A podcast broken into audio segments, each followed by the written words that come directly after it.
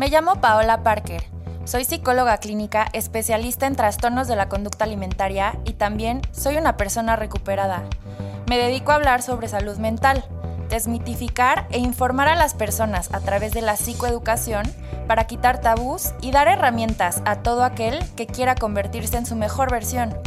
Este espacio lo he creado para ti, para que sepas que no estás solo y la recuperación es posible, no importa qué tan grande sea tu batalla.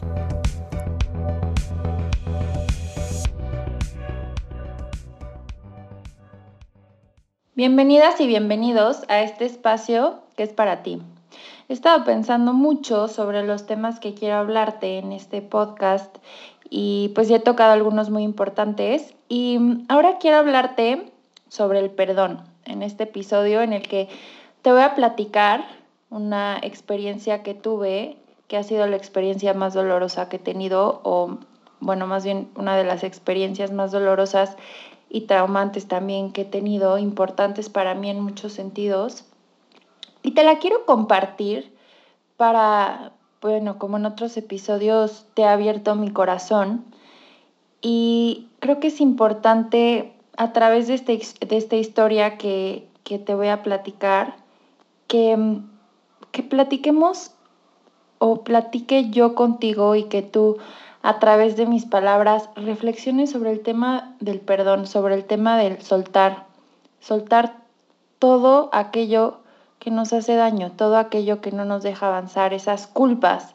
Y pues hablando de, tema de conducta alimentaria, como, como sabes que es los temas a los que me dedico, muchas veces terminamos cargando peso, o sea, y es peso que se manifiesta en kilos y es un peso que no nos corresponde y que hay que soltarlo. Entonces, pues te voy a, te voy a platicar esta historia y lo que yo he aprendido a través de esto que me pasó. Y como sabes, pues yo empecé mi proceso de recuperación a los 15 años y como parte de mi proceso de recuperación, mis papás siempre estuvieron súper dispuestos, súper al pendiente, eh, acompañándome. Y como parte de mi proceso, mi papá me regaló una perrita preciosa, una Basset Hound, orejona, apestosa, divina, que se llamaba Salchi. Y Salchi fue mi compañera durante más de 10 años. Estaba conmigo siempre, se dormía en mi cuarto, este, si yo estaba triste, pues Salchi tenía como este radar y entonces llegaba, bueno, además de que le encantaban los apapachos, ella buscaba cualquier excusa para que le rascara su pancita. Y pues me acompañó, fue mi confidente, fue mi compañera, fue mi cómplice en muchas cosas y estuvo a mi lado por más de 10 años. Era pues mi bebé. O sea, sé que muchas personas no entienden este concepto de perrijos, pero pues Archie era mi bebé. O sea, cuando yo me fui a estudiar, tuve la oportunidad de irme a estudiar en el extranjero, estuve un rato en Madrid, otro rato en Barcelona y de verdad lo que yo decía es, o sea, yo podría seguir aquí, pero de verdad ya quiero regresar porque quiero ver a mi perro, o sea, quiero ver a Salchi y me acuerdo de extrañarla horrible. Eh, incluso me fui teniendo novio y la verdad es que pues no era tanto el novio que extrañaba. Este, digo, en su momento pues quiero pensar que sí lo extrañaba a él, pero, pero no, no era él, o sea, era como ya quiero regresar porque de verdad quiero ver a Salchi. Y yo siempre tenía esta sensación como de, es que si le pasa algo cuando yo no estoy, me muero, o sea, me muero, como que, sobre todo cuando yo me fui a Barcelona, que Salchi estaba más grande, estaba más viejita, como que ya la veía con, pues, con sus achaques de perrito grande y me daba mucho miedo, eso me daba mucho temor, de hecho es algo que llegué a trabajar en, terapia con una terapeuta cognitivo-conductual, mm, porque pues me daba miedo, o sea, yo sentía que si algo le pasa y, y, y qué voy a hacer.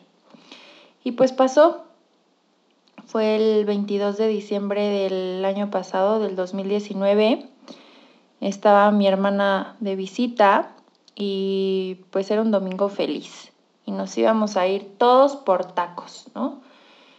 Y pues órale, yo manejo, este, me subo a mi camioneta, me subo a mi coche y me echo en reversa, iba mi mamá eh, del lado de copiloto Y además, como que yo no quería ir. O sea, muy raro, como que, digo, soy vegetariana, sí me gusta ir a los tacos, la gente me molesta porque de verdad sí me gusta ir a los tacos y pido tacos de nopal y soy feliz, pero pues no sé, como que ese día tenía flojera, como que no quería ir, pero dije, bueno, está mi hermana, quiere tacos, ya se va, pues órale, vamos. Y me subo al coche y me echo en reversa y siento como un, pues un topecito. Y ni si, no se escuchó ruido, nada. Dije, qué raro, seguro hay una ramita o algo. Y pues me bajé. Y, o sea, yo esperando encontrarme una rama y quitarla y seguir mi camino. Y estaba mi, mi perrita ahí tirada. Eh, la vi y no supe cómo reaccionar. Eh, entonces eh, empecé a gritar, ma, creo que, creo que atropellé a Salchi, creo que atropellé a Salchi. Y yo solo decía, creo que atropellé a Salchi, salió mi hermana, eh, mi hermana chiquita, y bueno, mi hermana chiquita de 20, casi 25 años, pero cuando digo hermana chiquita siempre piensan que es chiquita, pero pues bueno, es la menor. Y salió mi hermana y, y ella siempre es muy buena reaccionando en, en momentos de crisis. Entonces, ella fue la que como que empezó a poner orden y me dijo, a ver, este, Pau, tú súbete, quítate, yo manejo. Eh, salió mi mamá y, y, pues agarraron a Salchi en una colchita. Gracias a Dios, o sea, no tenía nada porque no me imagino que hubiera sido esa escena. Además, si hubiera tenido, no sé, algún órgano fuera o sangre, o sea, no, en verdad todo fue como, pues dentro de lo horrible fue bastante noble. Y, y nos fuimos le marqué al veterinario y, y, en, y, en, la marcada le terminé marcando a un amigo que hace años no hablaba con él, que nada que ver, pero, o sea, no sé, era como Antonio, entonces el veterinario y entonces mi amigo, entonces le terminé marcando al amigo, o sea, un relajo, este, no daba una yo. Y me acuerdo que en el coche yo iba tratando de sentir que respirara. Eh, mi mamá la tenía en sus brazos y pues yo como echando culpas, ¿no? Como ve más rápido, o sea, acelera, vas muy lento, o sea, como tratando de entender qué estaba pasando. Y en el coche hubo un momento, minutos, antes de, de llegar a, al, al hospital de perritos, escuché un último suspiro y después escuché a, a mi mamá y me dijo, Pau, pues creo que ya. Y, y yo solo empecé a gritar, no, no, no, no. Y pues me quedé fría, impotente, sin saber qué hacer, sin entender cómo, en qué momento pasó. Y pues nos bajamos ya nos estaban esperando, este, porque le marqué a mi papá, pasó esto, por favor vete adelantando, pídeles que tengan todo listo. Este, pues hicieron todo lo que pudieron. Eh, como a los 15 minutos que se llevaron a Salchi, eh, nos sentamos ahí en el piso de, del hospital. El veterinario mi familia y yo, mis hermanas, mis papás y yo nos tomamos de las manos y empezamos a hacer una oración y me acuerdo que ni siquiera pedí que se salvara. Lo único que pedí es que no sufriera. Y tengo muy presente ese momento porque sentía muchísimo dolor, pero también sentí paz. Y salió como los 15 minutos el doctor y, y, nos dijo pues que hicieron todo lo posible, que trataron de reanimarla y, pues no, ya no hubo nada que hacer. Y nos resolvieron, este, hasta eso gracias a Dios que, que nos pudieron ahí resolver porque no sé qué hubiera sido el tema de llevarnos el cuerpo. y entonces ahí nos dijeron, no se preocupen, aquí nosotros nos encargamos este, de incinerarla y todo el tema de las cenizas y yo como, no, no les puedo explicar, o sea, como que no estaba ahí, o sea, mi cuerpo estaba ahí, pero yo no estaba ahí, estaba como, no sé qué estaba pasando y, y pues regresamos a mi casa, ¿no? O sea, un domingo otra vez a, a, casa de, de mis papás y y cerré las cortinas y, me acosté en mi cuarto y me acosté en mi cama y, y traté de, de conciliar, de entender qué había pasado. Y al día siguiente me desperté sin entender qué había pasado. Y me torturé meses pensando cada detalle, qué hubiera pasado si hubiera salido un minuto antes, un minuto después, si me hubiera fijado, si no me hubiera fijado, si ella ya estaba abajo del coche porque estuvo muy raro, o sea, como que me eché en reversa, o sea, pero, y, no había, o sea, no, fue súper despacito, o sea, como que no había manera de, de, que, de que hubiera sido el impacto, así el trancazo, o sea, sigo sin entender. De verdad es que no, entiendo cómo pasó y me torturé mucho tiempo. Eh, tratando de entender, culpándome y, estaba enojada. Me acuerdo que estaba muy enojada porque justamente todo el año, eh, pues una parte de, lo que recibo de, las sesiones y así lo aparto y al final de año trato de hacer una, una buena acción o donar o algo, ¿no?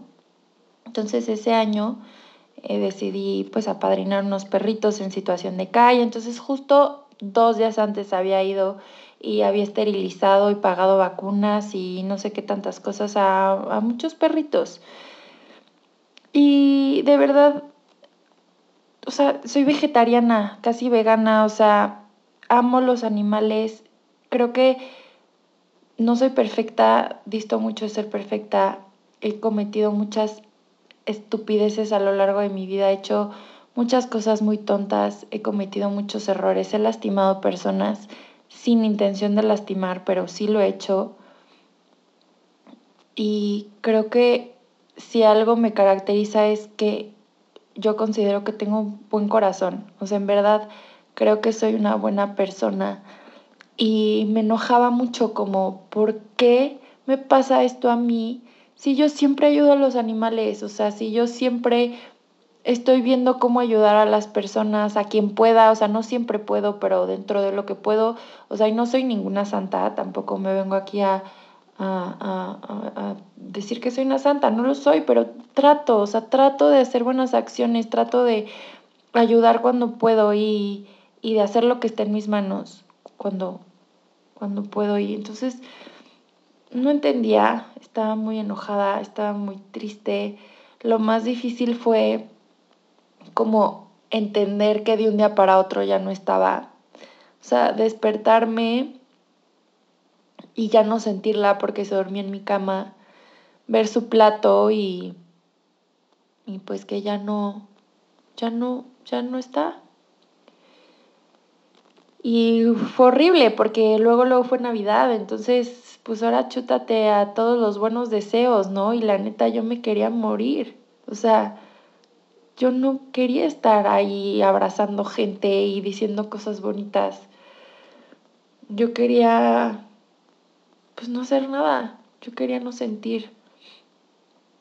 Y pues seguí con mi vida.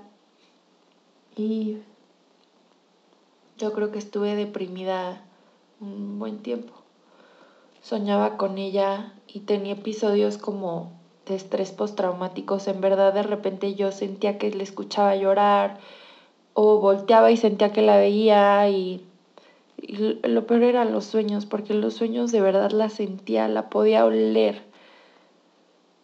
Y, me despertaba gritando, ¿no? En las noches y, y bueno, fue, fue un proceso eh, en terapia difícil, pero que hasta la fecha sigo trabajando, pero pues lo empecé a, trabajar y, Y lo que yo quería era irme de mi casa, ¿no? Porque no quería, eh, pues, recordar el que ella estuviera aquí. Entonces empecé a inventar ideas de que si me quiero ir a Italia, porque voy a sacar el pasaporte.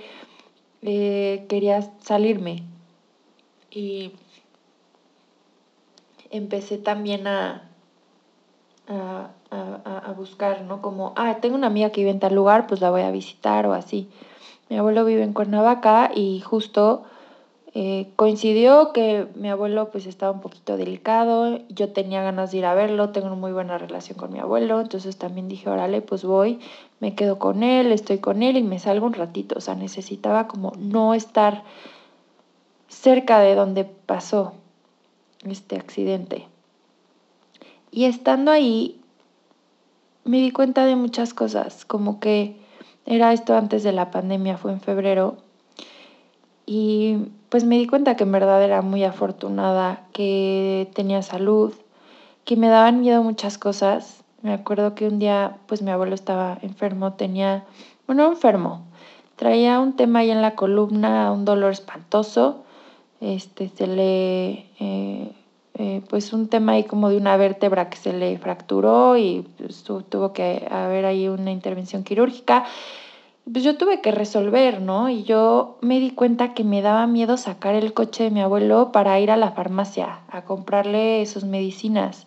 Y en ese momento dije, pues ni modo, o sea, lo tengo que hacer yo y agarré el coche y me fui, ¿no? O sea, y la farmacia estaba a menos de tres kilómetros, ¿eh? Pero como yo muy miedosa, de, de, pues de yo moverme, de yo hacer cosas, de agarrar el coche de mi abuelo en otra ciudad que nunca he manejado, pero a ver, llevo más de 10 años manejando, o sea, he manejado carretera, o sea, como que pues no tenía por qué sentir miedo y en ese momento estaba muy paralizada y de verdad fue así de, pues ni modo, me tengo que agarrar el coche y moverme. Y en una de esas me habló una tía y me dijo, oye Pau, pues en una de esas mañana agarras el coche y te lo traes a México, ¿no? Y yo, sí, claro, pero por dentro yo decía, Dios mío, no me hagas esto, por favor. O sea, ¿cómo voy a agarrar yo el coche y manejar carretera, una carretera que no he manejado? O sea, bueno.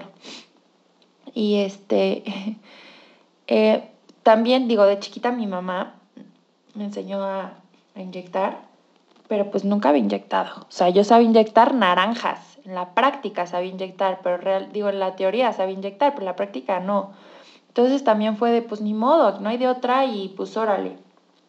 Entonces terminé siendo yo la, la enfermera de mi abuelo y terminé inyectándolo, o sea, como que fue un, un momento, un viajecito que, que, me abrió los ojos de muchas cosas, que me obligó a moverme del lugar del miedo en el que estaba.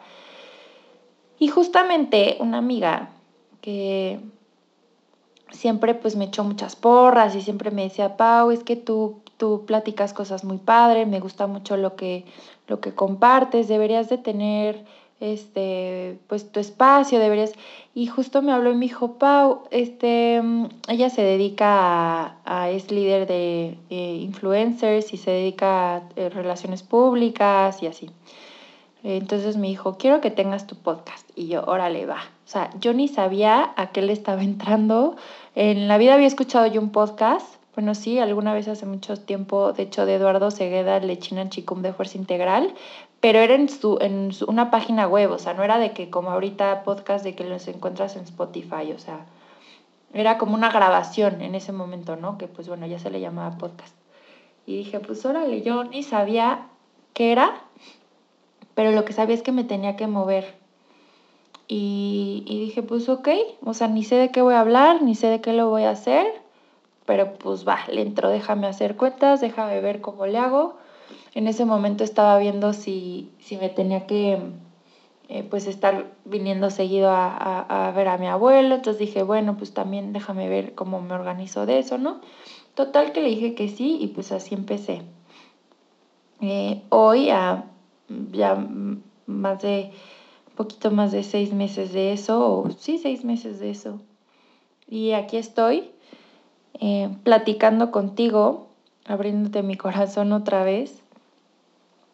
Y lo que, te, lo que te quiero compartir en este episodio es lo que yo aprendí a través de esta experiencia tan dolorosa, es que lo que necesitaba era moverme. Yo estaba enganchada en la culpa, estaba enganchada en el dolor, estaba enganchada en tratar de entender, pero ¿cómo voy a entender algo que no tiene explicación? O sea, ¿cómo explicas eso que pasó? Es un accidente, no se puede explicar porque no hay respuesta. Y no importa que me digan o que nada va a cambiar las cosas, nada va a hacer que esté bien, nada me va a traer a Salchi de regreso. Y no fue tanto el tema que se muriera, porque pues el tema de la muerte lo he trabajado y puedo aceptar que aunque es doloroso, las personas nos vamos a morir todos y los perros también. Lo que no podía aceptar era el cómo fue, ¿no? O sea, como el, pues yo la maté, o sea, yo así lo sentía, es que yo la maté, está muerta porque es mi culpa. Y ese tema de, de, de culpa, pues fue muy fuerte y tuve que trabajar y sigo trabajando muchísimo el tema del perdón. Y entonces yo sé que algo de lo que te estoy platicando ahorita y si me has escuchado hasta ahorita es porque algo te identificas. Y alguna circunstancia en tu vida, o sea, que te peleaste con alguien, que mm, en tu trabajo hiciste algo, que no sé, o sea, no sé si tal vez algo parecido, algún accidente, pero al final somos humanos, los accidentes pasan, cometemos errores mucho tiempo yo me puse la etiqueta a mí misma de tengo que ser perfecta, tengo que tener el cuerpo perfecto, tengo que ser bonita siempre, tengo que agradar siempre. Mucho tiempo me puse la etiqueta también de, a ver, soy psicóloga, tengo que saber las respuestas, tengo que saber qué hacer, tengo que... Y finalmente somos humanos. Quiero invitarte hoy a que te perdones por no ser perfecta, por no ser perfecto y por reconocerte como lo que eres, que eres un humano que comete errores, que no tiene todas las respuestas. Y algo que yo aprendí muchísimo es a verme en todas mis partes. O sea, no solo me tengo que aprender a ver cuando estoy brillando, también me tengo que aprender a ver, me tengo que aprender a ver cuando, cuando estoy oscura, cuando no brillo, cuando estoy apagada, cuando tengo miedo, cuando algo me duele, porque eso también es parte de quién soy. Y entonces empecé a pensar cómo resignificar esta experiencia tan dolorosa.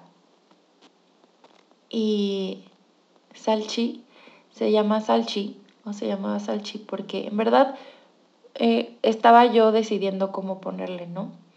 Y mi abuelo era una Basset Hound preciosa, tenía forma un poco de salchicha. Y entonces un día mi perrita se sale y mi abuelo empezó a gritar, salchicha, ven, salchicha, ven, salchi. Y me morí de risa, todos nos atacamos de la risa y pues se le quedó salchi. En realidad fue un nombre muy improvisado. Pero yo tratando de entender cómo resignificar esta experiencia, empecé a pensar, a reflexionar sobre su nombre, ¿no?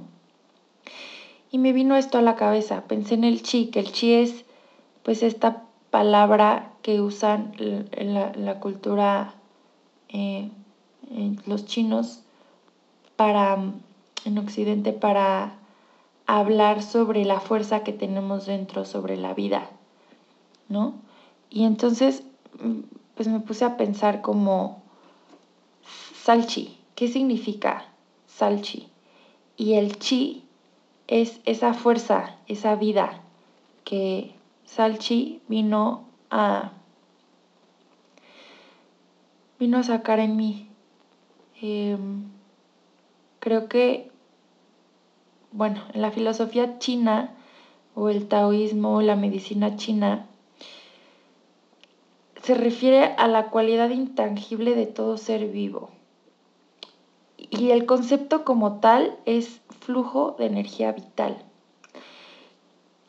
Creo que Salchi es lo que vino a sacar en mí a través de su vida, cada vez que se acercó a mí para que le rascara la pancita, cada vez que hacía una travesura, porque híjole, era tremenda, en serio. Pero también con su muerte. Yo creo que Salchi vino a mi vida a sacar lo peor y lo mejor de mí. Y cuando su misión, cuando ella cumplió su misión,